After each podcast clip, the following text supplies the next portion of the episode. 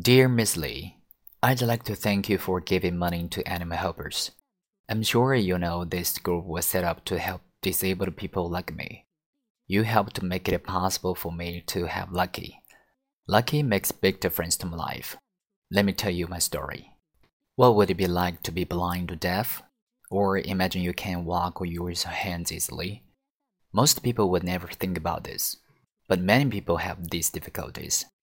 I can't use my arms or legs well, so normal things like answering the telephone, opening and closing doors, or carrying things are difficult for me.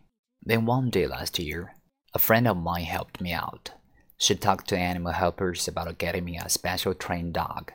She also thought a dog might cheer me up. I love animals and I was excited about the idea of having a dog. After six months of training with a dog and animal helpers, I was able to bring him home. My dog's name is Lucky, a good name for him because I feel very lucky to have him. You see, I'm only able to have a dog helper because of the kindness.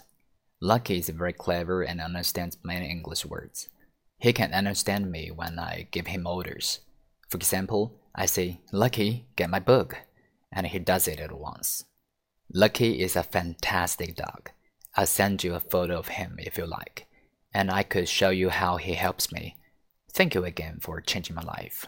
Best wishes, Ben Smith.